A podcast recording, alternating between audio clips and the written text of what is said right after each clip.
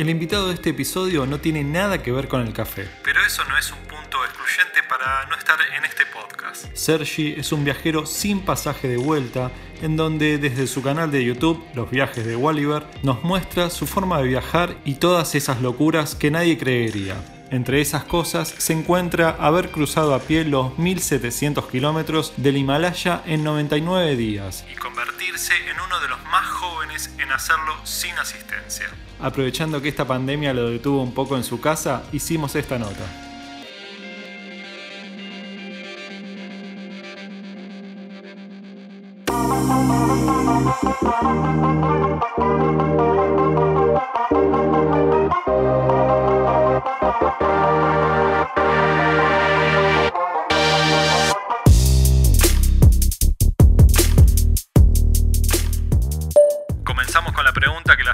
A todos los que pasan por este podcast. ¿Quién sos y en dónde estás grabando esta entrevista? Mi nombre es Sergio Nanue y yo soy el creador o la persona que hay detrás de los viajes de Walliver, que me podéis encontrar en, en Instagram y YouTube. Y soy un viajero pues, de, de, larga duración, ¿no? lo que conocemos como un nómada que se va moviendo sin tener una casa fija y normalmente pues viajaba sin billete de vuelta, pero sí que ahora debido al coronavirus pues he tenido que pausarlo por obligación prácticamente legal y moral y me encuentro pues de nuevo en, en mi casa, ¿no? en, en el noreste de, de, España, en la región de Cataluña. Y desde aquí estoy grabando la entrevista con ganas de que pase todo esto, ¿no? Por muchísimos motivos, pero uno de ellos, pues me imagino como a el de todos que nos están escuchando, con ganas también de, de volver a salir afuera, a viajar, a conocer a gente, que ahora es una cosa que tenemos un poco más difícil. Ya sabemos que no sos muy cafetero, pero me gustaría saber cómo eran tus desayunos de chico y si hay algo que recordás que volverías el tiempo atrás para tener otro desayuno igual. Yo de pequeño sobre todo desayunaba, o vaya, mi desayuno estrella era pues un bol con leche y, y cereales. Y eso sí que lo, de los cereales iba cambiando, ¿no? Según la época de mi vida, iba variando de unos cereales a otros. Y la verdad es que es una cosa que me gusta mucho y no sé por qué la, la he dejado de hacer. Ah, pero bueno, esto de los desayunos es todo un mundo, porque cuando estoy ahora, por ejemplo, en casa, estoy desayunando, desayunando pues tostadas con, con queso prácticamente cada mañana. Pero cuando estoy viajando, pues desayuno lo que me encuentro. Sí que creo que es importante y siempre intento tener el desayuno porque yo personalmente lo, lo noto, me noto con mucha más energía, ¿no? Y en algunas experiencias que he tenido donde algunas aventuras donde se requería de una buena condición física o de tener mucha energía durante todo el día, descubrí a la fuerza que desayunar fuerte era muy importante en estos días.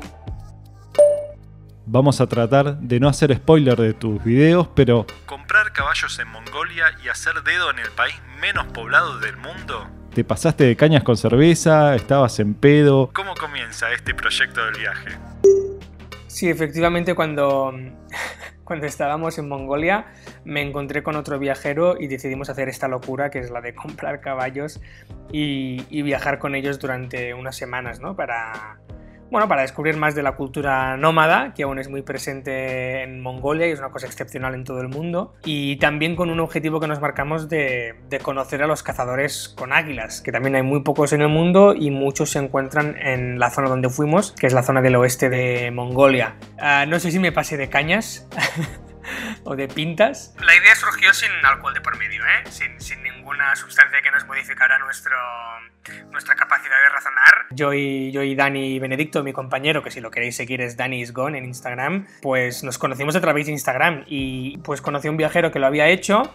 Hay muy pocos viajeros que lo han hecho, pero eh, él conoció a uno y se lo comentó y él dijo, bueno, necesito un compañero para poder hacer esta locura. Y como nos habíamos puesto en contacto por Instagram y habíamos visto que los dos teníamos una manera de viajar muy similar, ¿no? Pues muy centrados en los retos personales, intentando gastar poco dinero, ¿no? Para demostrar que es posible viajar con poco dinero, a través de la gente local. Esto para mí es una, una norma, si no, no es viajar. Y me lo propuso y al instante le, le dije que sí. Y nada, fue una superaventura. Como dices, no, no voy a hacer spoilers y quien quiera verlo, pues preparé un documental que no sé si queda muy bien que lo diga, pero que estoy muy orgulloso porque es un gran recuerdo y a la gente le está gustando mucho, que está en mi canal de YouTube de los viajes de Walliver y el documental se llama Astronautas en Mongolia. Pero creo que el título de YouTube era diferente, como comprar caballos en Mongolia o alguna cosa así.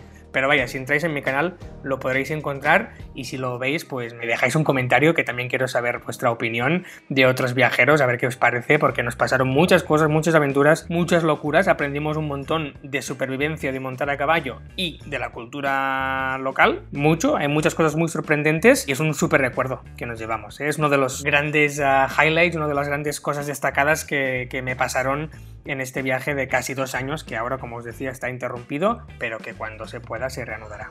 ¿Cómo te sentiste en una guerra y cómo podés explicar esa hospitalidad de un pueblo nómada de Mongolia?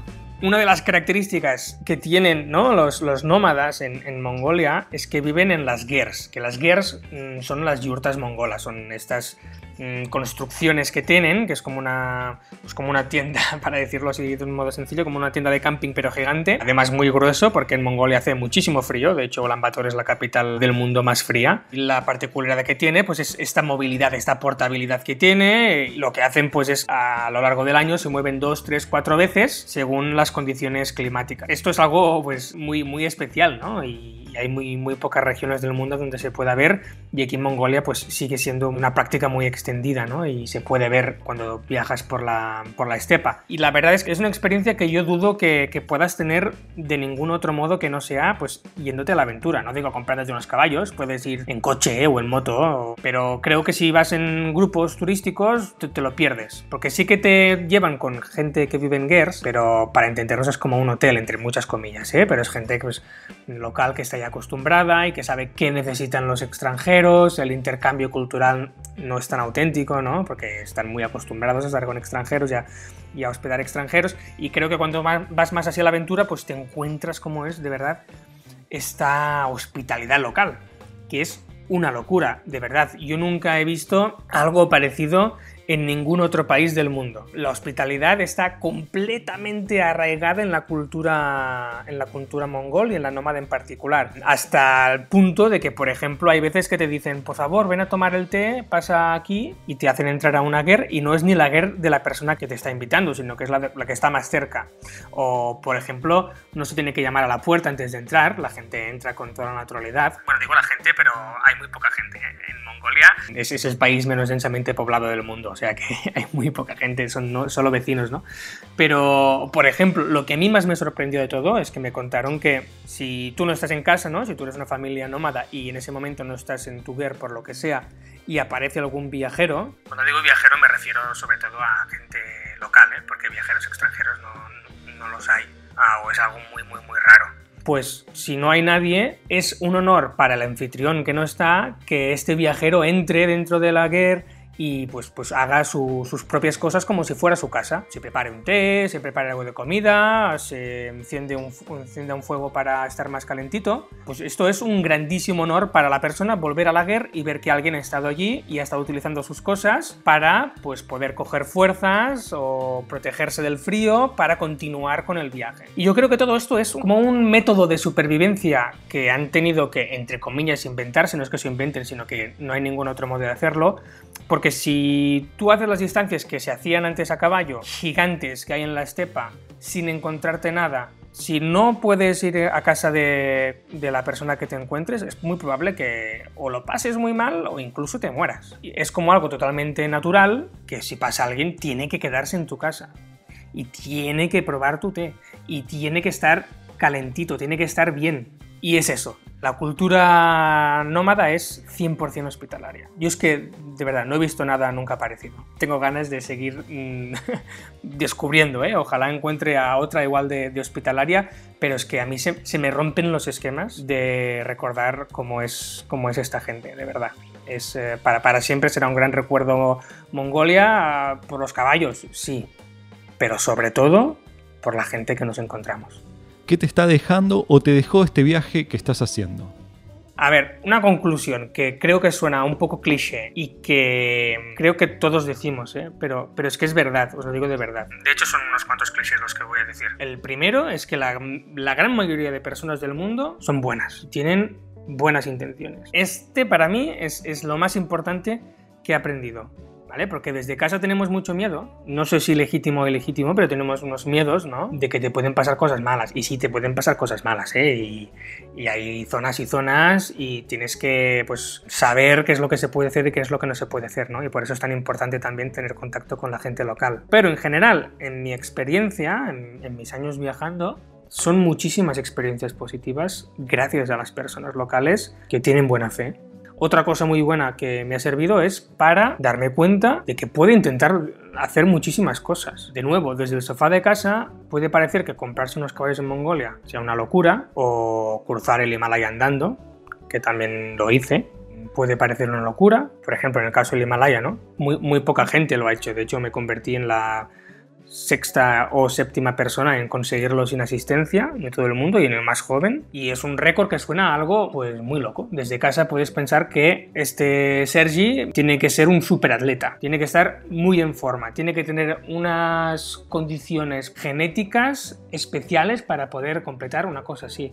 pero en realidad no es así. Y quien dice esto, pues dice, también fui andando de Tailandia, perdón, de, del Vietnam hasta Tailandia, cruzando todo Camboya a pie. O tantísimas otras cosas, ¿no? Tantísimos, tantísimos otros retos que me he ido marcando y que da igual al final si lo he completado o no, que por suerte hasta ahora sí, pero eso da igual, lo que importa es que se puede intentar. Y que el hecho de intentarlo, el solo hecho de intentarlo, ya es un gran éxito. Porque eso también es otra cosa que he aprendido de este viaje, ¿no?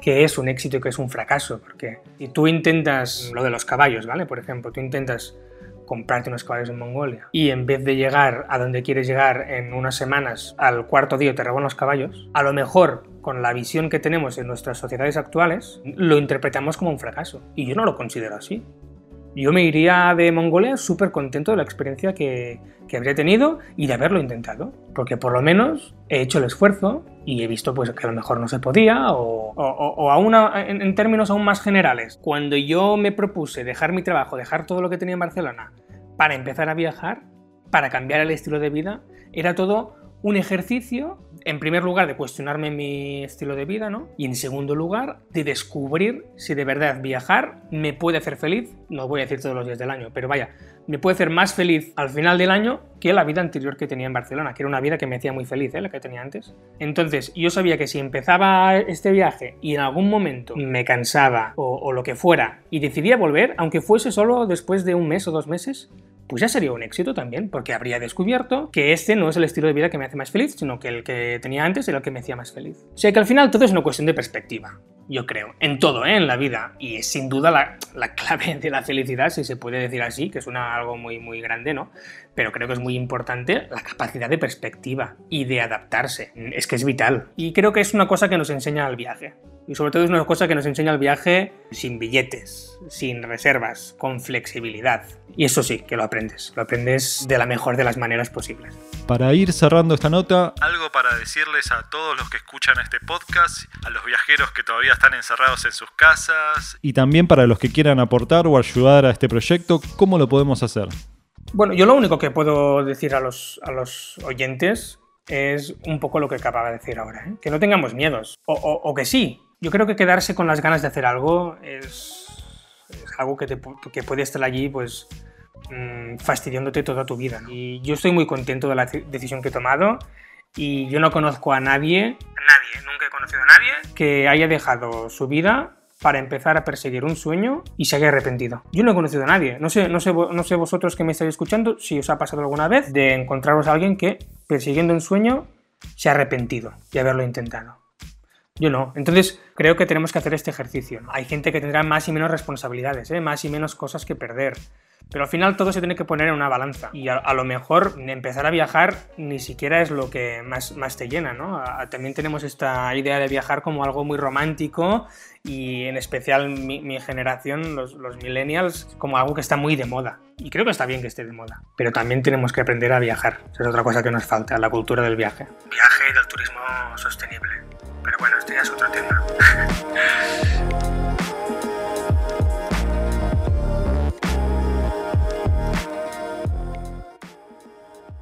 Vaya, en definitiva, creo que tenemos que tener un poco más de, empuje todos. Y está muy bien preguntar a gente que lo ha hecho. Yo creo que esto también es muy importante, porque a veces cuando tú desde casa propones algo o, les dices a, tu familia, a tu entorno, a tus amigos, les dices, quiero viajar ilimitadamente. Su respuesta muchas veces será cuestionártelo, ¿no? Seguro.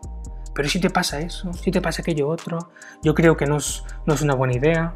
Son opiniones seguramente de gente que no lo ha intentado. Por lo tanto, yo os propongo que si queréis hacer alguna cosa y no estáis seguros, pues tenemos las redes sociales que nos acercan a todos y a todo el mundo para poder hacer preguntas. Y ellos os podrán dar una visión muy más honesta y sincera, o no honesta y sincera, pero más de más valor, más creíble que la que os pueda dar alguien de vuestro entorno que a lo mejor no lo ha vivido en sus propias pieles. Entonces aprovechemos este lujo que tenemos de estar en el siglo XXI, de tener redes sociales, de tener internet, de poder conectarnos con todo el mundo para preguntar, para observar y si queréis observar, por ejemplo, y ya lo enlazo todo un poco, cómo viajo yo, pues os invito a que me sigáis. En Instagram cuelgo fotos que van más al día y en YouTube ahora estoy aprovechando para ponerme más al día y son vídeos. A mí personalmente me gustan más los vídeos. Creo que es una manera más bonita de viajar todos juntos y que os puedo enseñar un poco más pues cómo es mi modo de entender el viaje, mi modo de entender la vida, las relaciones con la gente local que me encuentro y han pasado cosas muy, muy bonitas y muy interesantes que creo que os pueden gustar mucho. Pasaros por allí, lo probáis con algún vídeo, si os gusta os suscribís y empezamos a viajar juntos.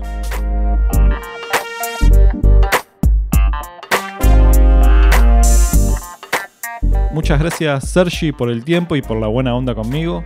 Vamos a estar dejando tu Instagram y tu canal de YouTube en la descripción de este episodio para los que quieran viajar con tus videos lo puedan hacer. Muchas gracias por las preguntas, es un placer poder hablar con otros viajeros y lo que decía, yo estoy aquí pues para responder preguntas de, de quien sea y cuando sea, intento responder siempre a todo el mundo y a ver si nos encontramos algún día en la carretera. Saludos.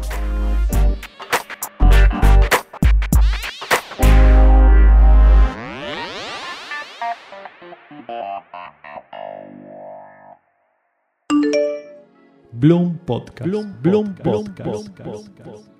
Podés escuchar este y todos los episodios en Epox, Spotify y YouTube. Y nos podés seguir en arroba holacorchete para estar más informado de cuando sale alguno nuevo.